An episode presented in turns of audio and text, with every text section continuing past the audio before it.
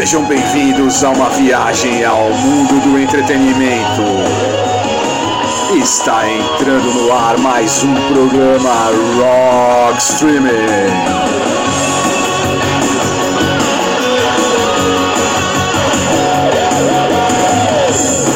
E aí, galera do streaming, começando mais um programa Rock Streaming, décimo programa Rock Streaming da segunda temporada, nas plataformas Anchor Spotify, Deezer e no Google Podcast. Eu sou Paulo Bento para me ajudar a apresentar o programa, o mestre das canções de Ninar, o Paulão. E aí, Paulão, muitas canções de Ninar essa semana? Fala, Paulo. Fala, pessoal. Tudo jóia? Essa semana vamos com Sarcófago, Hellhammer, Judas Priest, December Death, tudo música tranquila. Só música tranquila, só música calma. E como sempre, né, Paulão, teremos o bloco Enigma do streaming, que a galera da, de casa pira, né, para tentar descobrir o que, que, é, e o Paulão racha o bico, né. Temos também o bloco que os ouvintes adoram, por causa da treta que causamos, que é o Você Ama e Nós Odiamos. O bloco que os headbangers, os punks e os caras que curtem black metal melódico choram que é o bloco Os Brutos Também Amam. Teremos o Dan com as séries, o Léo nos trazendo algum console ou jogo clássico dos games, e a Enciclopédia Cassolato com a história da música e suas vertentes. Paulão, como a gente faz toda semana sem enrolação, qual a canção de Ninar que você trouxe para o primeiro bloco? Vamos com o Epilogue do Design Bodai. Bom, eu vou trazer o Van Halen com The Dream Is Over. E já voltamos com mais programa Rock Streaming. Programa Rock Streaming.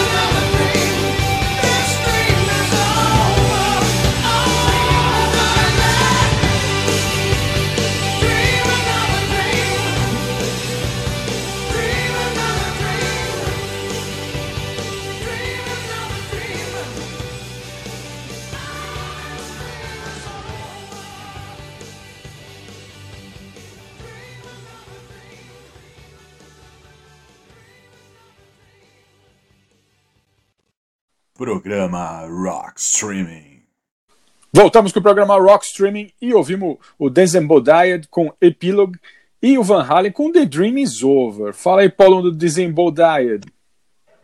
É, é uma banda americana, ela é formada em Minneapolis.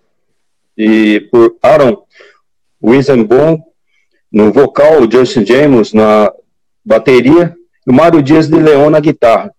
E pelo casal Tara Johnson no baixo e o Joe Anderson Johnson na guitarra. Esse, esse casal, né, a Tara Johnson e o Andrew, eles posteriormente eles foram formados uma outra banda, né, o Mercury AD. E o baterista, o Dustin Kane, também entrou nessa outra banda. Essa banda do o Desembodet, ele durou só de 1995 até 1999, na primeira, primeira fase. Em 2008 eles voltaram, fizeram alguns shows e voltaram novamente em 2018 para outra série de shows. Eles só lançaram dois álbuns de estúdio, tem dois EPzinhos também lançados. Eu, vocês perceberam que é o hardcore, um metalcore um pouquinho menos rápido do que o que a gente escuta normalmente, só um pouquinho mais pesadão, mais lento, né?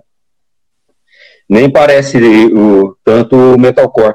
E as letras acabam é, tratando de temas como violência, é, e ao contrário aí que da capa, né, da, da coletânea deles, as Salmos do Sheol, é, quem tiver oportunidade aí procura na internet, na, na, na, pode procurar aí na, no Google o, a capa desse disco, né, Salmos do Show, e dá a impressão até que a banda é de black metal, porque a capa é bem, bem estilo black metal, mas é, eles não tem nada a ver com, com esse estilo. É metalcore, só um metalcore lentão. Bom, Paulo, eu trouxe o Van Halen. Van Halen com uma música menos conhecida do álbum For Unlawful Carnal Knowledge, ou Funk, como todos nós conhecemos, né? Como todos nós sabemos, né? O o Van Halen é minha banda preferida desde meus 12 anos de idade, quando eu descobri o Van Halen 1, né? E até o ano passado eu sonhava em ver os caras ao vivo, né? mas eu sabia que era meio que um sonho impossível, porque sabíamos das condições de saúde do Ed, até que ele veio a falecer o ano passado de câncer, né? Mas por que, que eu estou contando toda essa história, Paulão? Em uma, é, em uma comparação atual, é, o Grammy americano é uma espécie de prêmio multishow, né? Que dá prêmios de melhor cantora para Panita, né? Melhor grupo de rock para Los Hermanos. E lá nos Estados Unidos não é diferente, né? O Grammy dá melhor prêmio para melhor cantora com aquela Dua Lipa, aqueles cara do rap lá, Kelly, Kelly não sei o que lá. É, é, é um absurdo, né? E o Grammy já fez várias trapalhadas, né? Como quando deu a melhor performance de heavy metal pro Jethro Tull, deixando Metallica de lado. Você lembra disso, Paulão? Lembro. Os caras são. É, é assim, é, eu uso como referência. O cara ganhou um Grêmio, eu desconfio. Não, eu também. Eu também, cara. E aí, meu, eles criaram, para alegrar mais a vida de todo mundo, eles criaram o Grammy Latino, né, Paulo? Que se você quer se irritar, mano, você vai lá, senta lá pra você ver os premiados os indicados, né? E parece que no último Grammy Latino aí, meu, um dos indicados do Grammy foi o Jorge Versilo, hein? Como o melhor álbum, cara. Você ouviu alguma coisa do Jorge Versilo ano passado, Paulão? Não, né? Graças a Deus. Que bom, que beleza. Mas agora, Paulão, eu vou chegar onde eu queria, cara. Semana passada teve a premiação do Grammy. Grammy referente a 2020, né? E como ele, tudo que eles fazem, né? Eles se intitulam como prêmio da, da música mundial, né? Da, do entretenimento mundial. E eles são um pedaço, Paulão, do prêmio que são as homenagens a quem faleceu, né, cara, tal. E aí, sabe o que eles fizeram, Paulo? Eles colocaram um vídeo de 15 segundos em homenagem ao Ed Van Halen, cara. 15 segundos, Paulão! 15 segundos cronometrados, cara. Eu me lembro que um tempo atrás, em algumas, em algumas premiações anteriores, né, eles homenagearam, tipo Whitney Houston, Prince, é, fizeram algumas performances ao vivo para homenagear os caras. Mas dar 15 segundos pro Ed Van Halen, Paulo, eu, eu achei um absurdo. E não foi só eu que achei um absurdo, cara. É, o Ed Trunk, aquele radialista americano de rock, e uma porrada de artistas se pronunciaram contra essa merda desse Grammy, né, Paulão? E repercutiu muito mal para os caras. E o Wolfgang Van Halen, que é o filho do Ed, né? Ele se pronunciou no Twitter dizendo que foi convidado a tocar Eruption na cerimônia e disse que não, porque não tem cabimento, né, cara? Ele tocar a música do pai dele lá em homenagem. Agora, os caras tinham que ter feito, tipo, pegar uns guitarristas que são cópia descarada do Ed Van Halen e botar os caras pra tocar uma música lá, né, Paulão? Pelo amor de Deus. Botar o cara, botar 15 segundos pra um cara que revolucionou o modo de tocar guitarra, meu, é demais pra minha cabeça. Eu achei um, achei um absurdo. Eu e metade do mundo achou um absurdo. E aproveitando o ensejo, Paulão, é... tem um, um cantor que me, o David Crosby. David, David Crosby, de Crosby, Stills, Nash Young, David Crosby do, do The Birds. É... o ano passado, quando o Ed Van Halen morreu, ele deu tipo uma o que, o, o que, que você tem a. Perguntaram para ele, acho que no Twitter, o que, que você tem a, a dizer sobre a morte de Ed Van Halen? Ele, tipo, fez assim, bah, tipo, não tô nem aí, tá ligado, cara? Cara, isso aí também repercutiu muito mal.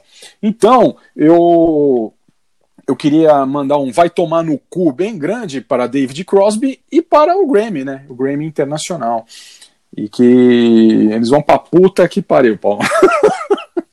Não, é, é Infelizmente, assim, o, eu acho que os americanos estão com por questões de posicionamento político, de querer, até, tá até bem intencionado de querer mudar uma série de coisas já estão erradas há muito tempo, eles acabam radicalizando nessa politização e acabam cometendo uma série de injustiças.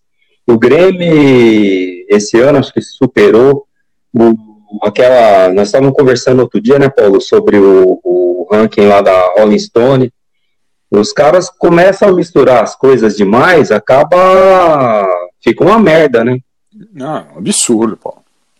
É um absurdo, cara. Os caras tão, tão louco, cara. Os caras tão maluco, cara. Estão perdendo a noção. Perderam, perdendo a noção, bro. Perderam totalmente a noção, cara. Perderam totalmente a noção. Bom, Paulo, agora nós vamos pro, pro bloco do Cassolato, né? Com a história do rock e suas vertentes. Fala aí, Cassolato.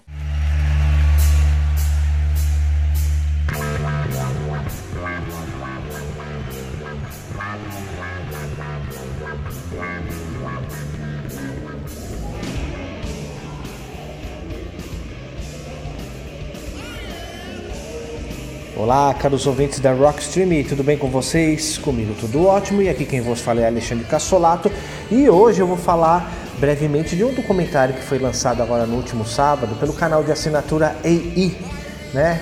Que é referente ao nosso querido príncipe das trevas Ozzy Osbourne e o título é As Nove Vidas de Ozzy Osbourne e no título em inglês, né? The Nine Life of Ozzy Osbourne Biography que narra né, toda a trajetória do vocalista Ozzy Osbourne, desde o Black Sabbath até os dias de hoje, né, na sua carreira solo. E ao longo né, tem a direção da produção de Rick Greg Johnson, com produções executivas do próprio Ozzy Osbourne e de sua esposa empresária Sharon Osbourne e também do seu filho Jack Osbourne. E quem faz a edição é o Peter Glovsky. Bom, como parte do selo Biography, né, as nove vidas de Ozzy Osbourne têm é, ao todo duas horas de duração. E lógico, né, sem maquiagem, sem, passa, é, sem passagem de pano, né, sem nada maquiado. Né? O material foi é, é um material de divulgação da EI, afirma que o filme celebra sem filtro a, é, em primeira pessoa uma das maiores estrelas do rock por meio de entrevistas exclusivas e filmagens, né? Então assim, não vou dar spoiler, obviamente, desse documentário, porque ele é muito interessante, ele é muito rico em conteúdo, coisas que você já sabe, coisas que você também não sabe sobre a vida inicial né, do Ozzy Osbourne. Né? Então, ao longo da obra, o próprio Ozzy é, reflete sobre muitas fases da sua vida. Eu vou citar algumas aqui. É, de sua infância na pobreza, né, quando ele morava é, na sua cidade natal em Birmingham, no Reino Unido, até o seu tempo na prisão. Também vai falar um pouco da sua ligação inicial com a música e como os Beatles mudaram a sua vida, né? Uh, a sua trajetória como vocalista do Black Sabbath também é bem abordado um dos períodos mais difíceis da sua vida após a separação da sua primeira mulher. a morte do seu pai e a expulsão da banda, quando né, o Black Sabbath deu um pé na bunda dele. Mas também vai ser abordada a sua carreira solo de sucesso, tá? O seu sério problema com drogas e álcool, isso todo mundo já sabe, né? E o recente diagnóstico de Parkinson. Todo o caminho até ele se tornar um dos mais antigos representantes do rock e um adorável pai na televisão no século 21. Então esse documentário ele aborda é, muito sobre a vida do Ozzy, desde a fase inicial dele no Black Sabbath, a saída dele do Black Sabbath, é, os dois álbuns de início, né, de estreia dele, a, a parceria dele com Randy Rhoads, que é o, um dos melhores guitarristas que eu já vi, né? É, parece que foi uma coisa. Você vê isso no documentário, né? É, o casamento que dá entre ele, né? No modo é, musical. Né? E além de depoimentos de Rob Zombie, Ice-T, uh, Post Malone, é, entre outras pessoas, né? E lógico, para homenagear esse documentário, esse documentário está disponível no, no canal EI, você pode ver a programação, né? Consulte aí a sua operadora de TV a cabo. Estreou sábado agora, né, no último dia 20. E nesse programa, né, nesse bloco, você está escutando de BG, né, é, a música Native in Black do Black Sabbath com o Ozzy Osbourne no vocals, né? E na sequência você vai escutar dois clássicos do Ozzy. Um é o Crazy Train e a outra é o Shot in the Dark, versão videoclipe. Então, né, dá uma procurada aí na programação, é um ótimo documentário, muito bem explicado, sem passação de pano, né? É, é uma narrativa muito legal, é, tanto do Ozzy, dos seus filhos, né, da Sharon, uh, do filho dele, da, da, da Kelly Osbourne, né, a filha dele, e é assim sensacional, é duas horas bem compensadas, muito bem trabalhado esse documentário. Então, espero que vocês gostem desse, desse programa, perdão. Procure lá na sua operadora de canal a cabo e, né, vejo você até a próxima edição do Rock Stream. Até lá.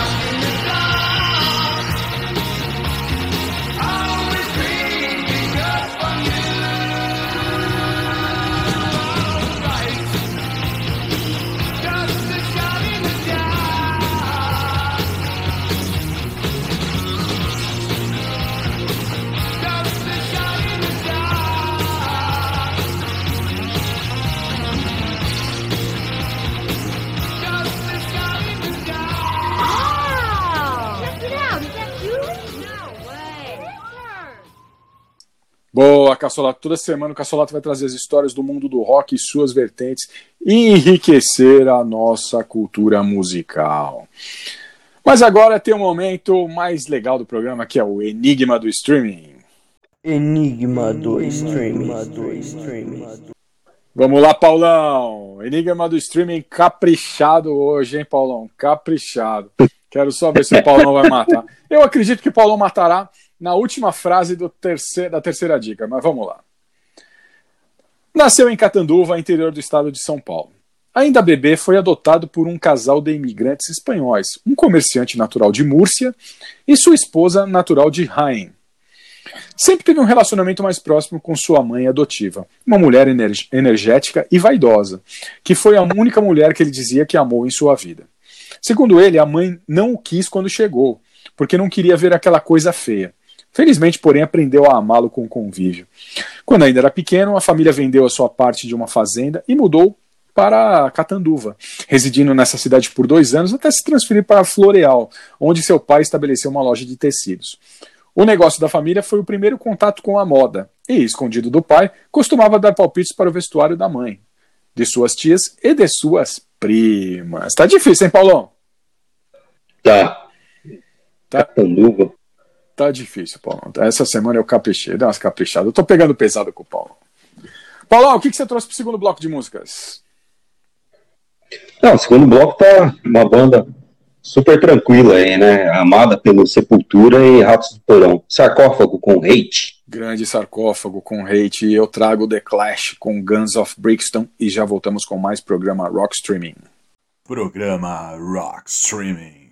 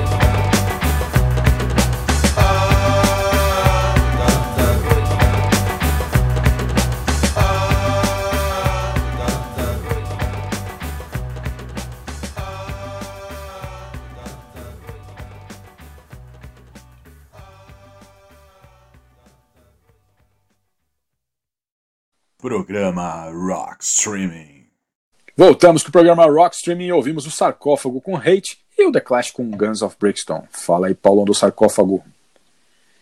Ah, sarcófago, para os fãs aí de death metal, é, é uma banda, é um dos pilares aí do movimento, né?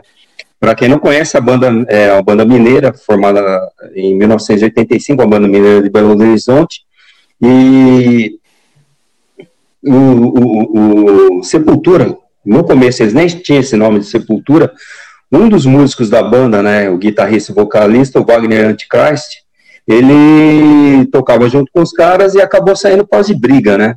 É, e briga tá intimamente ligado, briga e polêmica ficou intimamente ligado ao sarcófago.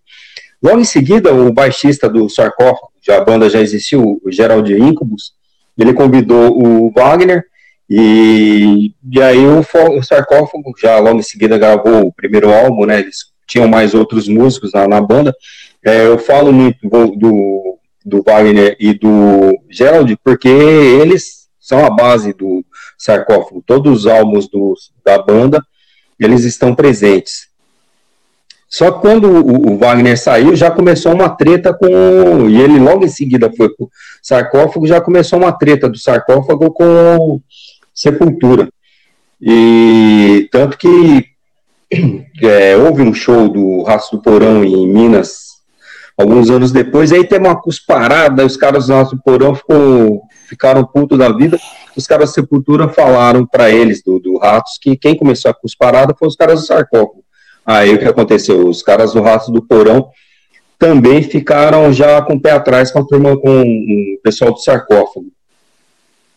E mais adiante, alguns anos, uma banda que eu já toquei aqui no, no nosso programa Rockstream, o DRI, né, uma banda norte-americana que começou esse todo esse movimento do crossover, né, que é a mistura do, do metal com hardcore, né, metal com punk, que na época ninguém admitia que um escutava o outro. E o DRI quebrou esse paradigma e o, o Ratos do Porão era super fã. O que aconteceu? O DRI veio tocar aqui em São Paulo e o Ratos do Porão, que esperava abrir para os caras, porque eles eram super fãs, não foi convidado fazer o show de abertura.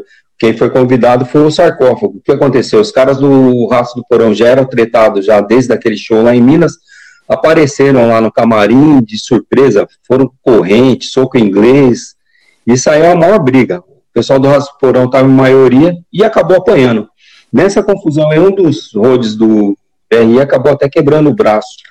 E, então, o sarcófago, assim, era uma, uma banda, eles foram pioneiros no, na, nesse visual de, de, roupa com taxinha, maquiagem. Na época o pessoal tirava morsal e muita gente depois, inclusive uma outra banda que nós já falamos, o Dark Thrones, que um dos músicos, o pessoal lá do, do norte europeu, eles têm o hábito de, das bandas de black metal, tem o hábito de pintar o rosto, né? E, uma das bandas que mais influenciaram foi no sarcófago.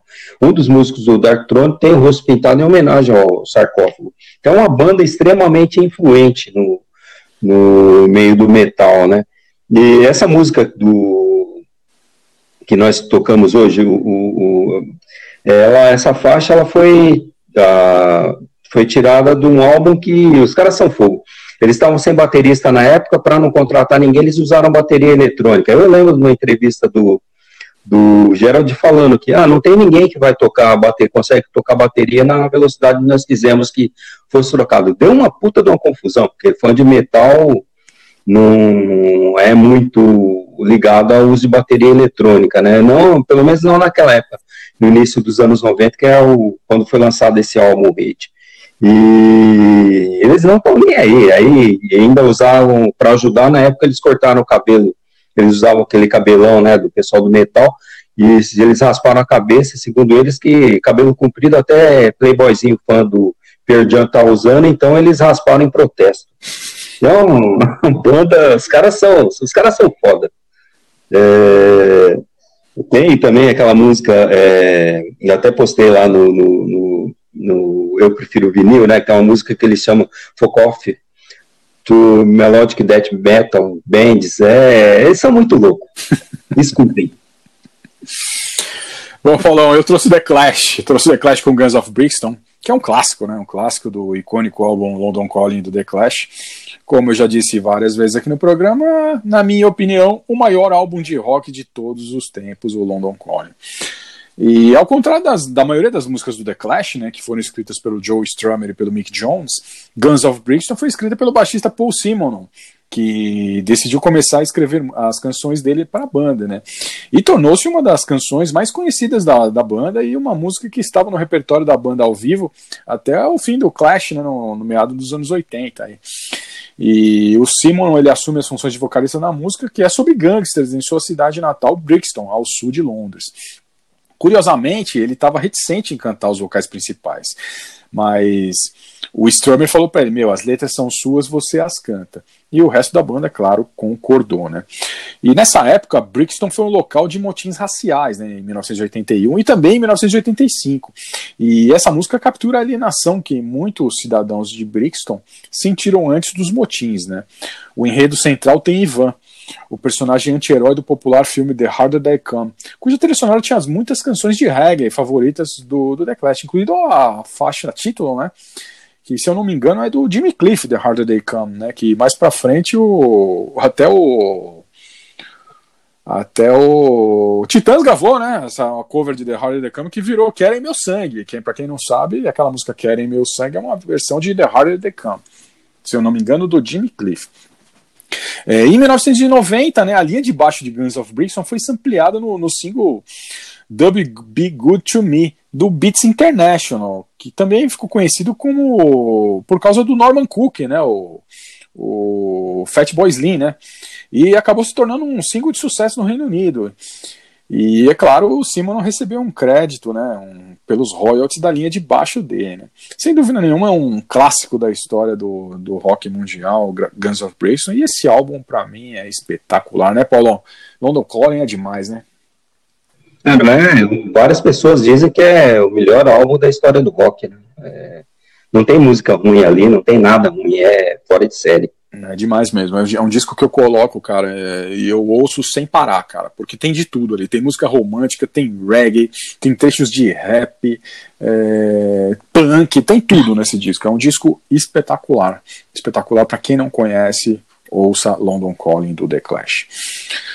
Bom, Paulo, agora nós vamos com o Dan falando sobre as séries. Fala aí, Dan.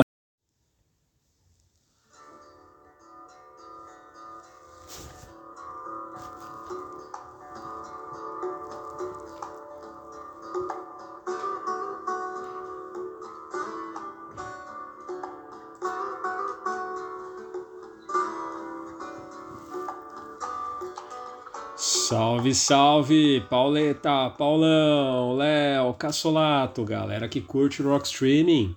Mais uma vez chegando por aqui para falarmos dos clássicos da TV, do cinema e do streaming. E hoje vamos relembrar a sensacional The Wonder Years, conhecida por aqui como Anos Incríveis.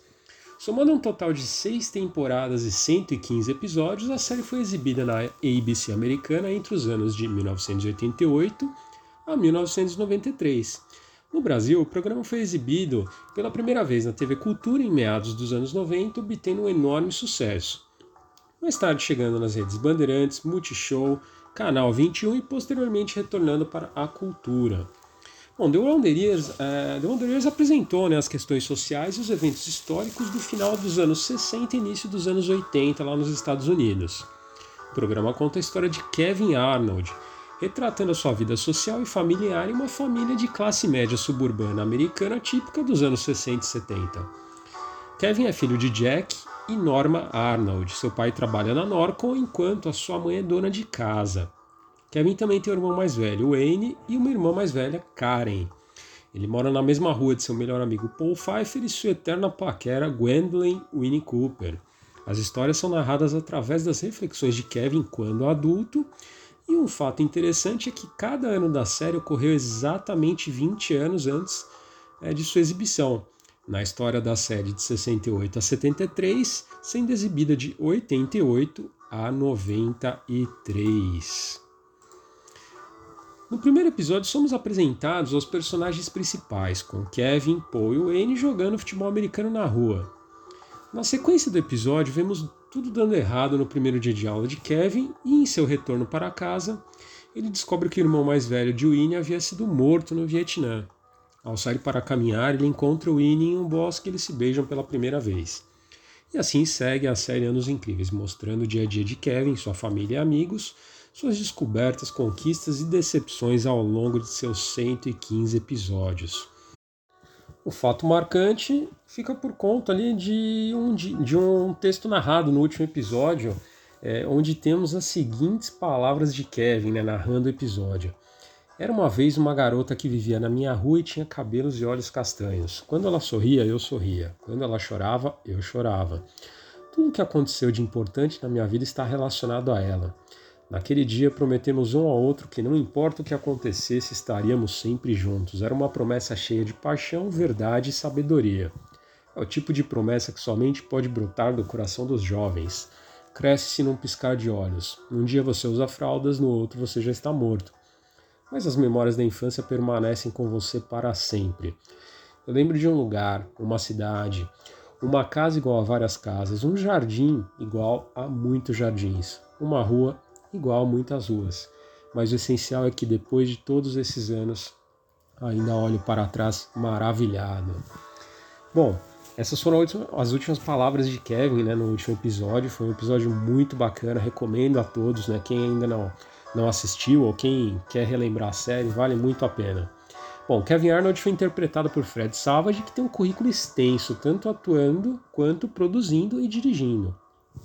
Em diversas séries, o curioso é que ele atuou sendo ele mesmo, como por exemplo em Seinfeld, quando ele se encontra com Kramer, que havia se mudado para Hollywood, e em Era Uma Vez Deadpool, uma versão ali mais light de Deadpool. Esse filme é muito engraçado, essa participação do Fred Savage nesse filme é sensacional, vale um programa aqui, já coloquei na lista, em breve eu vou falar desse assunto. Bom, Danica McClure viveu o Winnie Cooper e após a série graduou-se em matemática na Universidade da Califórnia e atualmente escreve livros de matemática voltado para meninas e faz a voz da personagem Miss March na animação Young Justice. Aos 45 anos ela está mais linda do que nunca, o tempo não passou para ela. Uma curiosidade é que ela tem ascendência portuguesa e escocesa. Bom, Paul Pfeiffer foi interpretado por Josh Saviano, que mais tarde viria a se tornar Marilyn Manson. Mentira, gente, é boato.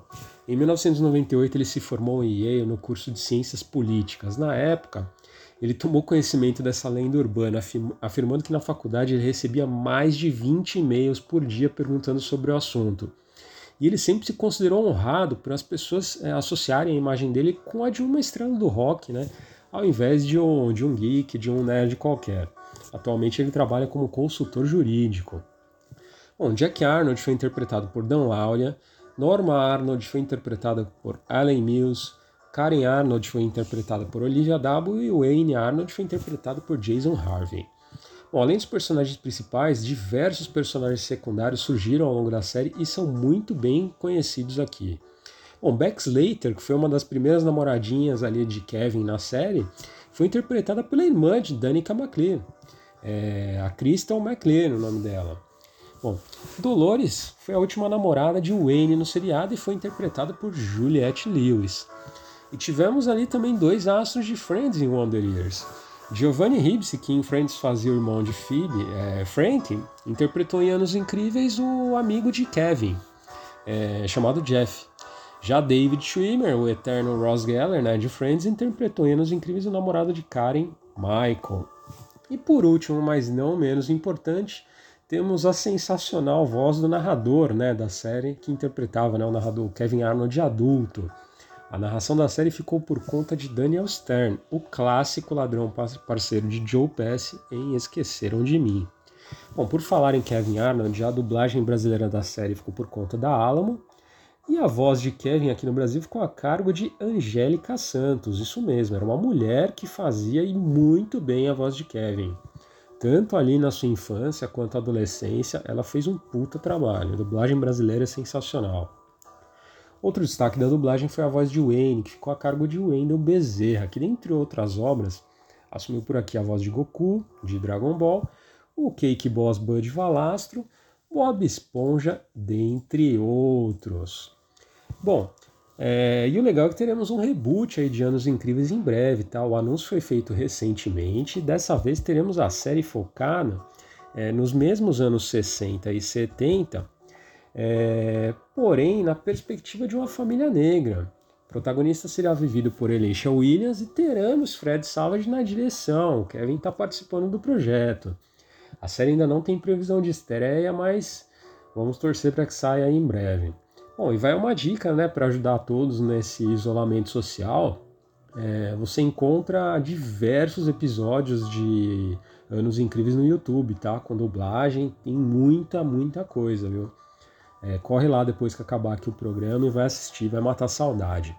Bom, com vocês a belíssima With a Little Help from My Friends, de Joe Cocker.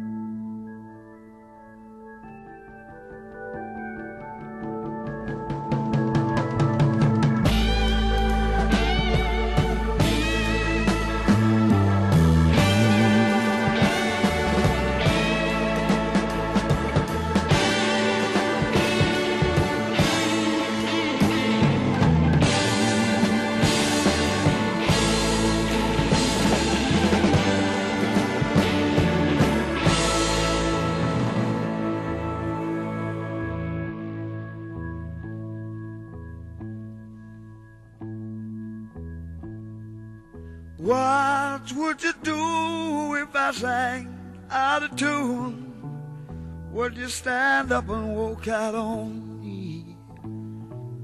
Lend me your ears and I'll sing you a song. I will try not to sing out of key. Yeah. Oh, baby, how you All I need is my buddy. I say I'm gonna get high.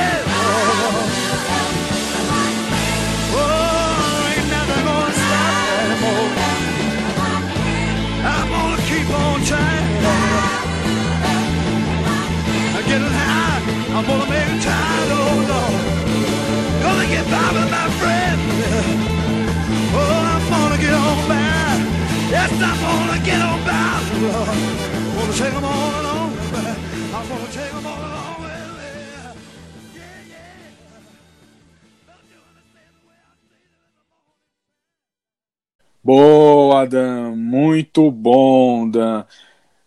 Paulão, você assistia Anos Incríveis? Assisti, essa série é, é clássica, né? Clássico. Ela é imperdível, é bem feita, as histórias são legais, é, é fora de série, né? E tá voltando aí, né? É, então. O Dan, Dan contou essa história, é muito legal. Muito legal. Mas agora nós vamos para a segunda dica do Enigma do Streaming. Enigma do streaming. Segunda dica, Paulão, segunda dica, vamos lá. Quando tinha 15 anos de idade, foi indagado pelo pai se ele era gay. Mas não chegou a responder a pergunta do pai, de modo que o assunto jamais voltou a ser discutido na família. Afirmou que certa vez, quando respondeu ao pai de maneira atravessada, levou um forte tapa na orelha que lhe deixou com um problema de audição.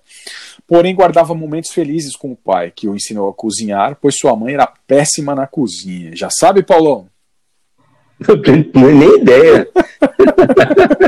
Tá difícil, Paulo. Mas você vai matar na última frase da terceira. Vamos lá. Paulão, o que que você trouxe para o terceiro bloco de músicas? Vamos com o clássico, Hellhammer com Messiah. Bom, Paulão, e eu trago a maravilhosa Let's Stay Together. Mas eu não vou falar o nome de quem que é, Paulão. Vou deixar os ouvintes do programa Rock Streaming ouvirem. E na volta eu falo quem está cantando Let's Stay Together. E já voltamos com mais programa Rock Streaming. Programa Rock Streaming.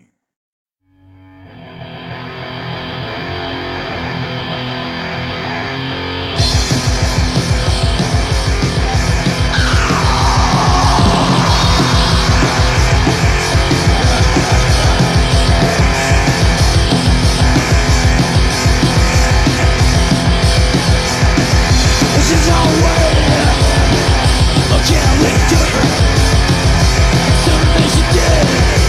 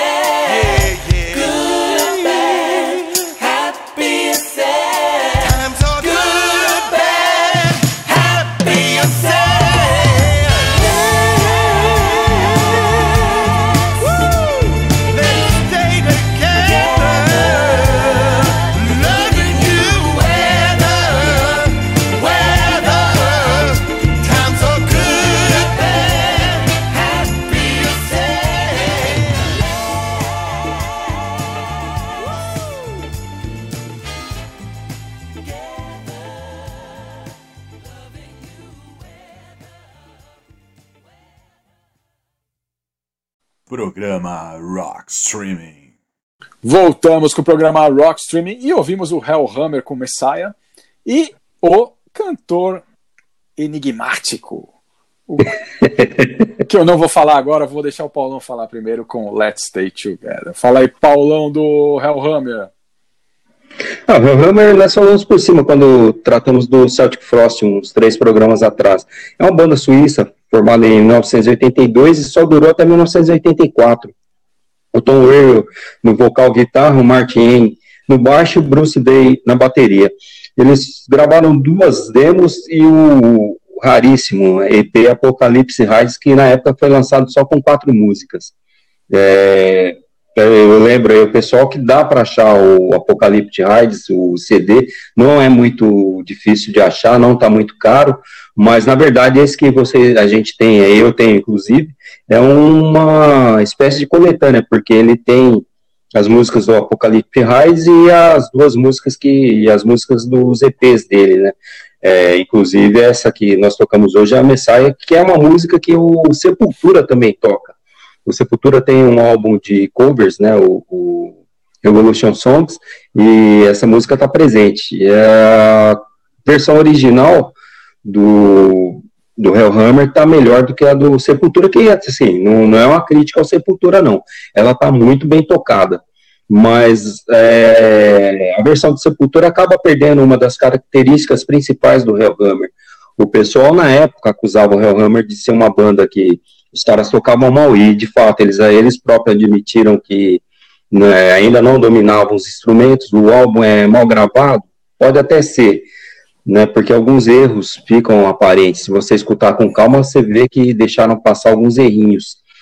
Mas, meu, é um clássico. É ali eles fundaram as bases de muita coisa boa, porque você vê escutando um álbum que é metal, mas não é simplesmente o metal que tinha aí no início dos anos 80, né, que tava com Iron Maiden estourando, é, o Judas Priest já fazendo uma linha mais voltada ao, heavy metal, várias bandas de, de heavy metal estourando lá na Inglaterra, principalmente, eles vêm com esse som aí, é um som super cru, uma sonoridade bem simples, mas ainda assim não, ele não, não é punk, ele é metal. E por isso eles se tornaram um clássico e acabaram até sendo alvos de críticas e criaram rivalidades com algumas revistas tradicionais na época, né, que não entenderam e não souberam é, perceber que ali estava nascendo um movimento, né? E por isso que alguns anos de, logo em seguida o, o, a banda, quando eles começaram a dominar melhores instrumentos e resolveram a mexer um pouco na sonoridade, eles foram extremamente honestos e resolveram trocar o nome, né? Mudou de Hellhammer para Celtic Frost. E que para muita gente ficou até redundante, porque você escutando os primeiros trabalhos, a diferença é bem pouca. É, em 1919, o Wario, Tom Wario e, e, alguns outros músicos, eles começaram a fazer show, tocando músicas do Hellhammer. E reza a lenda aí que vai sair um EPzinho ao vivo, né? Mas com a pandemia aí e ausência de shows, né? Sabe lá Deus quando vai sair esse EP, né? A gente está na torcida aí. Bom, Paulo, eu trouxe o cantor, o cantor misterioso, né? Com Let's Stay Together, Together, cover do All Green, né? Clássico da soul music americana, né? E essa semana eu tava em casa e meu filho Pedro falou para mim: Ô pai, você ouviu o álbum novo do Paul Stanley? Aí eu, do Paul Stanley do Kiss? Ele, ah, do Paul Stanley, porra. Paul Stanley, o Paul Stanley acabou de lançar um álbum aí de, de soul music. Eu falei, você tá brincando, cara. Aí eu fui pesquisar, Paulão, fui pesquisar no, no Apple Music e achei esse álbum do Paul Stanley chamado Paul Stanley Soul Station, Now and Then, com vários clássicos da soul music americana, como Just My Imagination do Temptations, Let's Stay Together do Al Green, La La La Means I Love do, do Daftonics, You Are Everything do Stylistics, só clássico, só clássico da, da soul music americana, né? E é maravilhoso, é um álbum maravilhoso para quem gosta de música é maravilhoso, porque mostra que o Paul Stanley canta pra caramba, né, meu? Ele não é só aquele negócio do. Ele canta pra caramba, né, Paulão? Ele canta Não, é, é, é, ele, eu escutei também, né? Você me falou do, do álbum, eu escutei, meu, é. É assim, eu sou suspeito porque eu sou fã do Paul Stanley e adoro o soul music, né?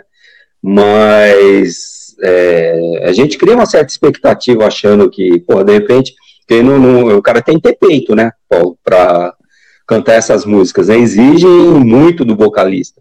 E ele foi bem pra cacete. É, ó, escutem, escutem, escutem, escutem. Ele não só tem peito, Paulo, como ele tem o peito mais peludo da história do rock, né, Paulo? O cara tem um guaxinim no peito ali, cara. Mas ele canta demais, canta demais. E eu confesso, Paulo, que eu fiquei em dúvida para escolher a música, porque o disco é tão bom, cara, é. que eu fiquei em dúvida. Eu não sabia se eu tocava Just My Imagination, se eu tocava La La La Means I Love You, que é uma música que eu amo, que tem uma versão do, do Swing Out Sister, que é demais. É, eu não, quase que eu toquei You Are Everything, mas aí eu recorri à nossa consultora do programa Rockstream, Márcia Moreira, né? Consultora e musa do programa do programa Rockstream, que é a maior conhecedora de Kiss do mundo, né? E apaixonada pelo peito peludo do Paul Stanley. E ela, é claro, ela escolheu Let's Stay Together e, estamos ouvindo aqui Let's Stay Together, essa cover, esse clássico do All Green, que também foi maravilhosamente regravado pela Tina, pela Tina Turner, né? E é um, como eu já falei, é um modo diferente de se ouvir o Paul Stanley, né? E ele, diferente assim, ele cantando uma música de amor, Paulo, porque é uma coisa, é- ele, ele doa um pouco mais a sua voz, né, para soul music. Ele canta muito, canta demais. Eu espero aí que o pessoal do programa Rockstream vá atrás desse projeto do Paul Stanley, que é muito bom, é bom demais. Ouçam que vocês não, não vão se arrepender. Bom, Paulo, agora nós vamos pro bloco do Léo com as curiosidades e histórias do mundo dos games. Fala aí, Léo. E aí, Paulão, e aí, Pauleta, e aí, galera, beleza? Aqui é o Léo e eu estarei falando hoje do console mais vendido de todos os tempos. Play 2? Não! Nintendo Wii? No, no, no, no! Atari? Não! Não! Sim, Brick Game! Yes! Então, bora lá! Lançado no final da década de 80 e início dos anos 90, Brick Game se tornou bastante popular em diversos países, inclusive no Brasil, pelo seu baixo custo. Afinal, foi um projeto paralelo aberto que diversas produtoras de chips eletrônicos, chinesas no caso, acabaram copiando e comercializando. Com o sucesso das lojas de 1,99 na década de 90, ele acabou se tornando um dos itens indispensáveis na casa de todos nessa época. A história se desenvolve com Jonathan, um bloco de pixel que sempre se junta com seus amigos, Todd, Mary, Stuart e Harry. E quando os membros da gangue rival, Severino e Teresa, acabam formando uma linha, todos acabam falecendo de coronavírus por causa de aglomeração. Brincadeira! Brick Game é um portátil paralelo que acabou ganhando o coração de muitos. Afinal, é o que tínhamos na época. E lembra, bombava nos intervalos das aulas. Cara, na internet chega até ser engraçado as histórias que no começo da década de 2000 as crianças ficavam frustradas ao ganhar um Polystation pensando ser um PlayStation. Claro que existe a regra: zoe a pessoa antes de ser zoado. Porém, nós que aproveitamos mais a década de 90, não podemos falar muito. Nós ganhávamos Brick Games pensando que eram Game Boys. O Polystation, ele ainda tinha toda a biblioteca do Nintendinho, né? E nós que ficávamos feras em Tetris. Um detalhe interessante é relacionado à propaganda na capa. Em uma época que era difícil comprar jogos, geralmente alugávamos, né? Ver estampado na caixa 9.999 jogos fazia até nossos olhos brilharem. Mas ao jogar e descobrir que eram variáveis de uns 10 jogos no máximo, assim surgiu a decepção. Pelo menos era isso que pensávamos. A curiosidade de hoje é sobre os jogos. Aí você fala assim: jogos? Como assim jogos? No final é tudo Tetris, não é? Então, não é não. Claro que possuímos Tetris na listagem, mas como o próprio nome diz, Brick Game. Ele é um console de diversos jogos da década de 90, porém inspirado nos clássicos. Podemos dizer que eles são reinventados no formato de blocos. Claro que temos que usar bastante a imaginação, mas dentre eles a gente pode até citar o jogo de ping-pong, Space Invaders, tem um jogo de Fórmula 1 tipo Enduro, de nave tipo River Raid, Galaga, Galaxy, um tipo de Snake dependendo do break game que você tinha. Uf, tinha até Frogger pra vocês terem noção. E é claro, o Tetris. E com vocês, em homenagem ao Pauleta hoje, de Sir Elton John, Goodbye Yellow Brick Road.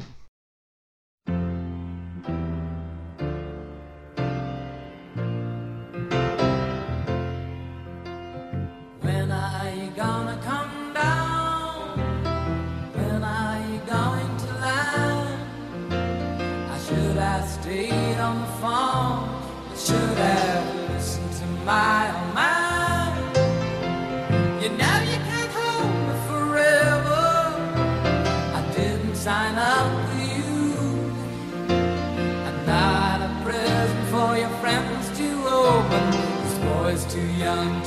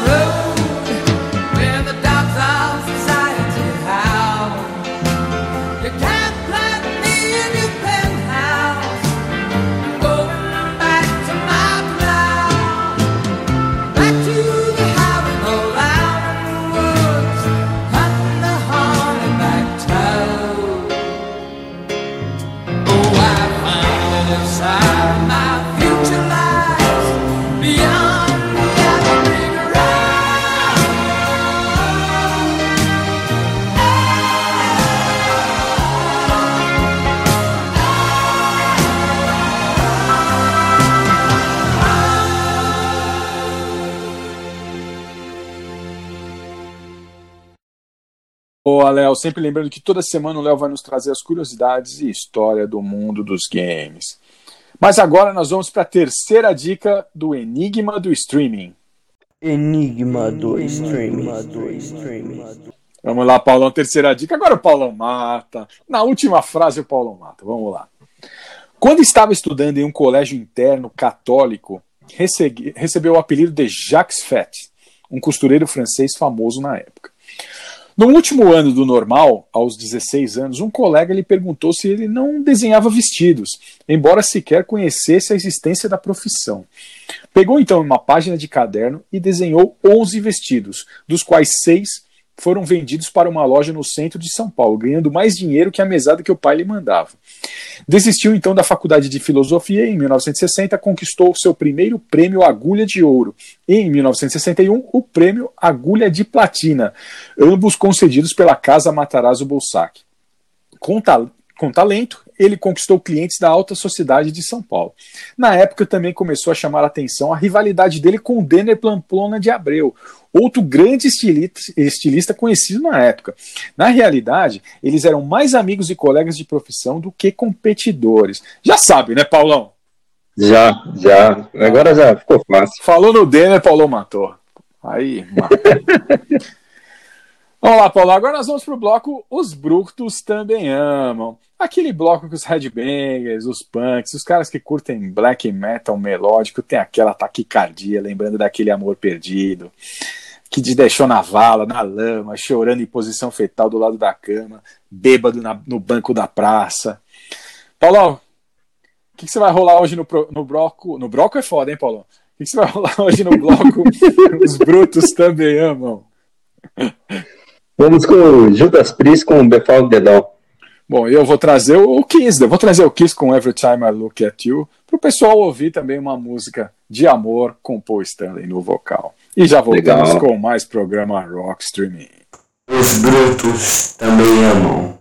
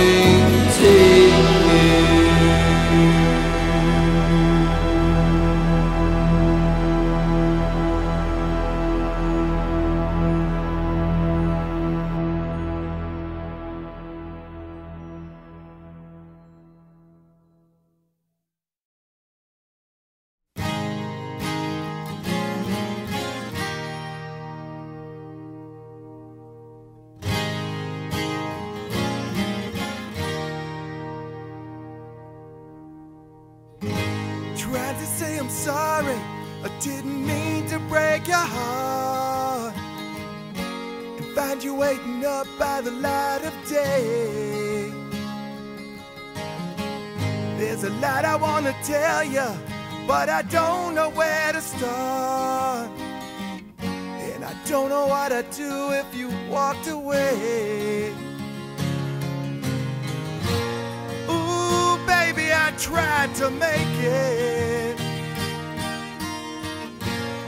I just got lost along the way. But every time I look at you, no matter what I'm going through, it's easy to see. And every time I hold you, the things I never told you seem to come easily. Everything to me.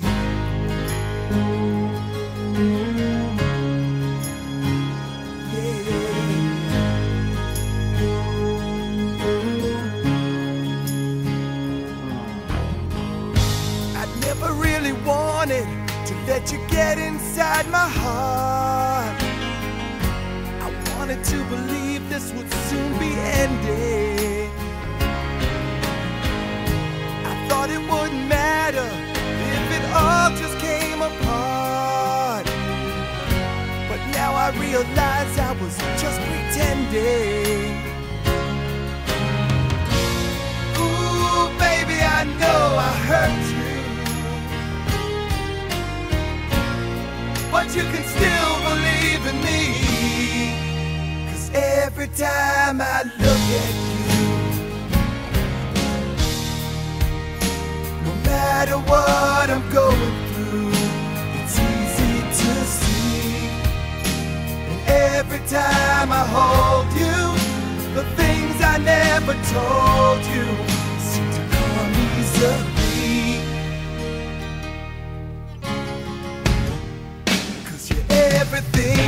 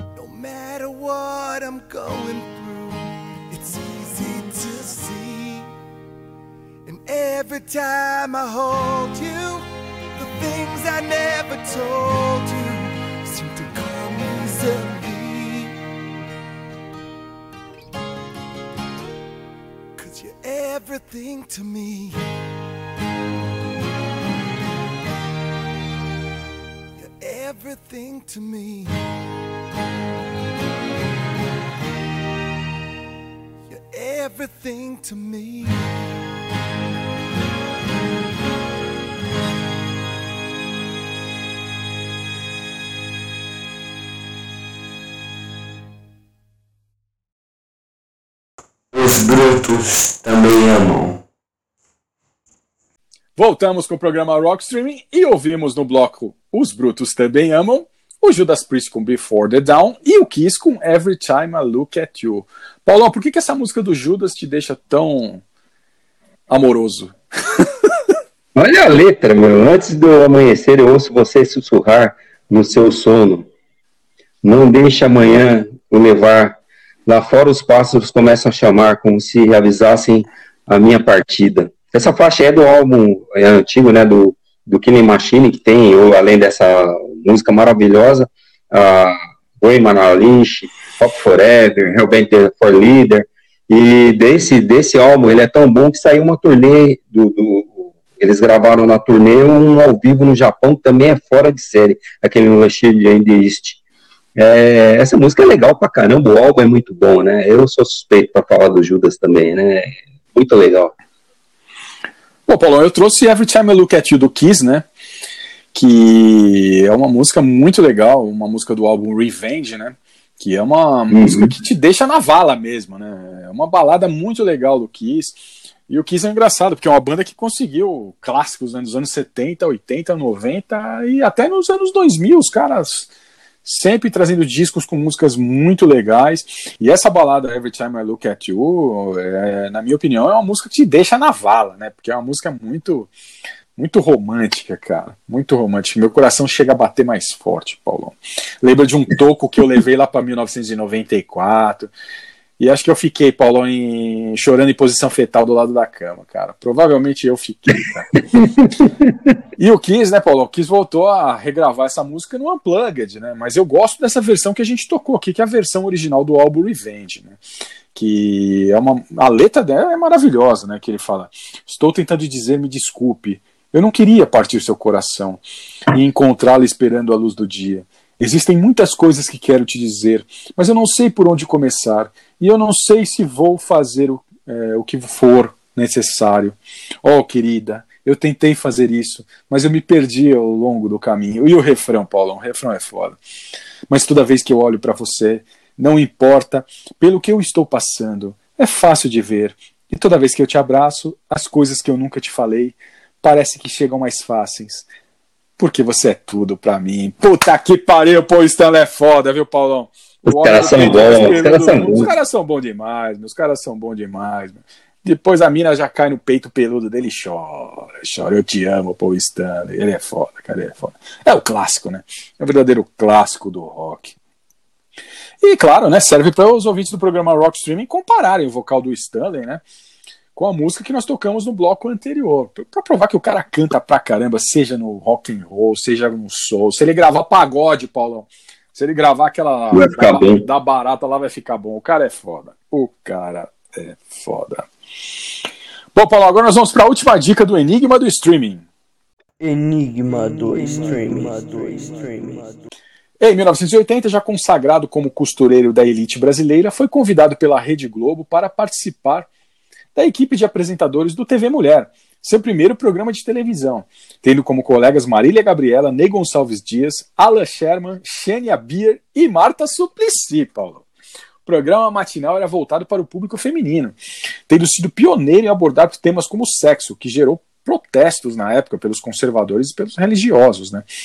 No TV Mulher, ele costumava ler é, cartas de mulheres que queriam dicas e sugestões de vestuário e desenhava ao vivo os modelos, desde vestidos de festa até roupas adequadas para o trabalho. Em 1982, porém, ele acabou demitido do TV Mulher após discutir ao vivo com Marília Gabriela. De acordo com Marília Gabriela, o apresentador queria ser o dono do programa. E após ela ter sido chamada para um especial chamado Marília Mulher Gabriela, no qual cantava, ficou com muita raiva e passou a provocá-la de forma constante nos bastidores do programa, envolvendo até a equipe de produção. Conforme Ney Gonçalves Dias, quando fora do ar, os dois não se dirigiam uma palavra e eram inimigos mortais, Paulo, inimigos mortais. Outra treta, outra treta desse apresentador foi quando ele concordou em co-apresentar o programa Mulheres na TV Gazeta ao lado de Cristina Rocha. Algum, alguns meses depois da estreia, a parceira é, a parceria entre os dois apresentadores terminou e ele se despediu de Cristina, que saiu do programa chamando-a de Jararaca do Brejo. ele era foda, ele era foda. Em 2006, entrou para a política após candidatar-se e eleger-se para deputado federal para a 53ª legislatura da Câmara dos Deputados Federais do Brasil pelo Partido, Trans, pelo Partido Trabalhista Cristão. E, e obteve o terceiro maior número de votos em São Paulo. Em 2005, ele descobriu um tumor maligno na, maligno na próstata, retirou o tumor em uma cirurgia e não precisou fazer, fazer tratamentos complementares, porém passou a apresentar um quadro de incontinência urinária. Em 2007, o deputado sentiu fortes dores no corpo e febre, com um princípio de infarto. Depois voltou a passar a mão na, na Câmara dos Deputados e teve um derrame cerebral, e ficou com o lado direito do corpo paralisado. Em agosto de 2008, passou por mais uma cirurgia em decorrência da, das deficiências da próstata, e após a cirurgia, durante uma recuperação, o estilista e deputado federal sofreu uma embolia pulmonar e morreu no dia 17 de março de 2009 é, por um acidente vascular cerebral. Paulão, quem é o enigma do streaming dessa semana? Clodovil Hernandes. Grande Clodovil Hernandes, uma das maiores figuras da, da televisão e, e, da política brasileira, porque ele dava, dava a cara a bater mesmo na Câmara dos Deputados, sempre deu a cara a bater na televisão, nunca teve vergonha de falar de nada. O cara era um cara espetacular, não é verdade, Paulão? É, assim, o, o talento dele para. Era um cara que tinha um talento para moda. É uma, eu lembro dele desenhando na, no TV Mulher, ele fazia os desenhos dele ali ao vivo, ali na. na e super simples, super. O cara era um gênio. É, gênio, gênio, gênio. É, espetacular. E uma pena, né, Paulo? Porque ele deixou a fortuna dele para ninguém, né? Ficou, acabou ficando pro Estado. Né? Outro dia eu tava até vendo aí uma, uma reportagem da casa dele em Ilha Bela, lá, a casa toda, toda tomada por mato, né, cara? É uma pena, né? É uma pena, cara. Mas Clodovil vai ficar na nossa memória, né? Como um grande apresentador e, o, sem dúvida, eu acho que o maior estilista que o Brasil já viu.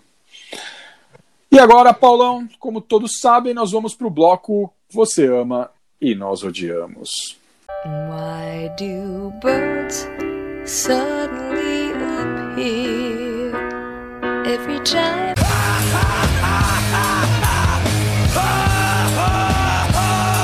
Você ama e nós odiamos.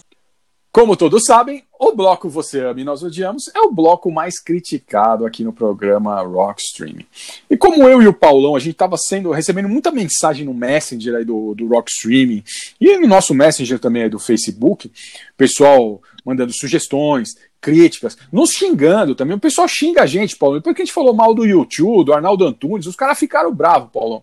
Os caras ficaram bravos, as minas também ficaram bravas. Então a gente criou um canal direto agora para o pessoal xingar a gente, mandar sugestão, mandar condolências também.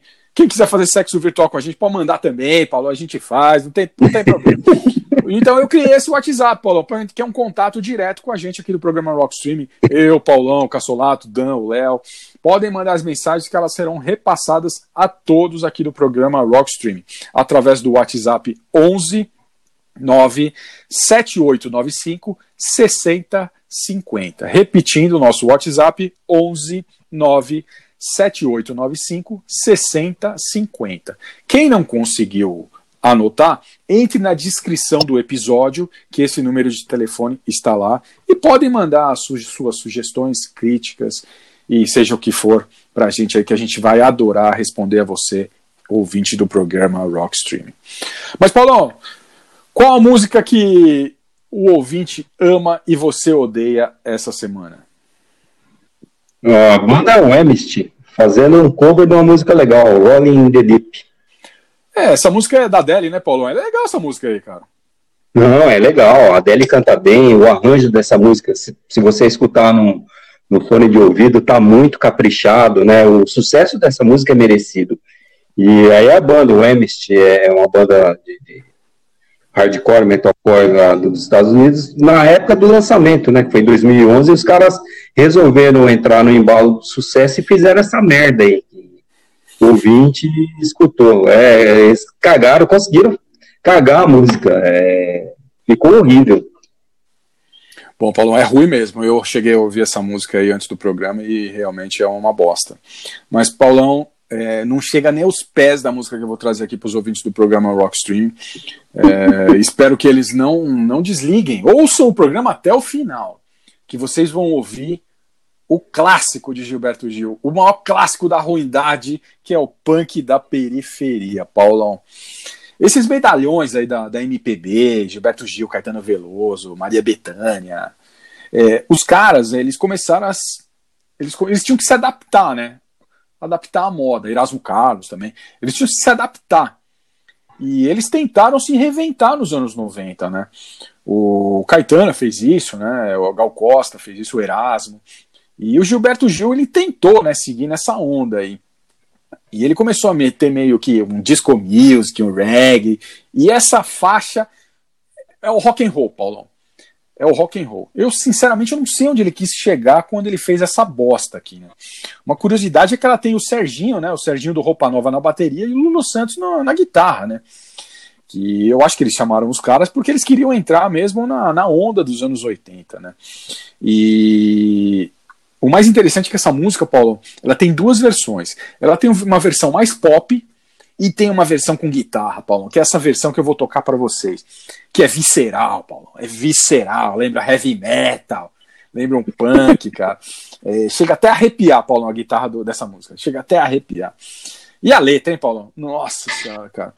A letra é uma, é uma letra forte, pesada, bem, bem punk, Paulo. Eu vou, vou, vou ler pro Paulão aqui, Paulo.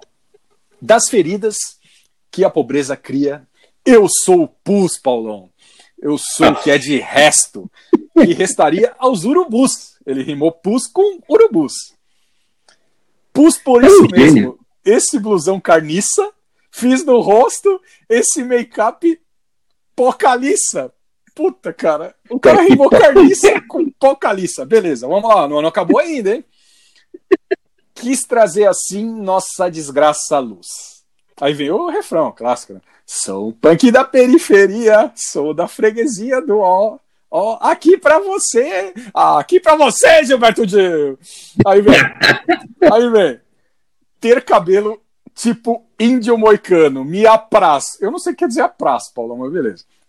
Saber que entraremos pelo cano satisfaz. Grande rima. Apraz com satisfaz. Vamos lá. Vós tereis um padre para rezar a missa. Dez minutos antes de virar fumaça, nós ocuparemos a Praça da Paz. Grande rima, Gilberto Gil. Você manja muito, cara. Vamos lá. E agora a última, a última parte, né, Paulo? Que eu cortei já o refrão. Transo lixo. Curto porcaria.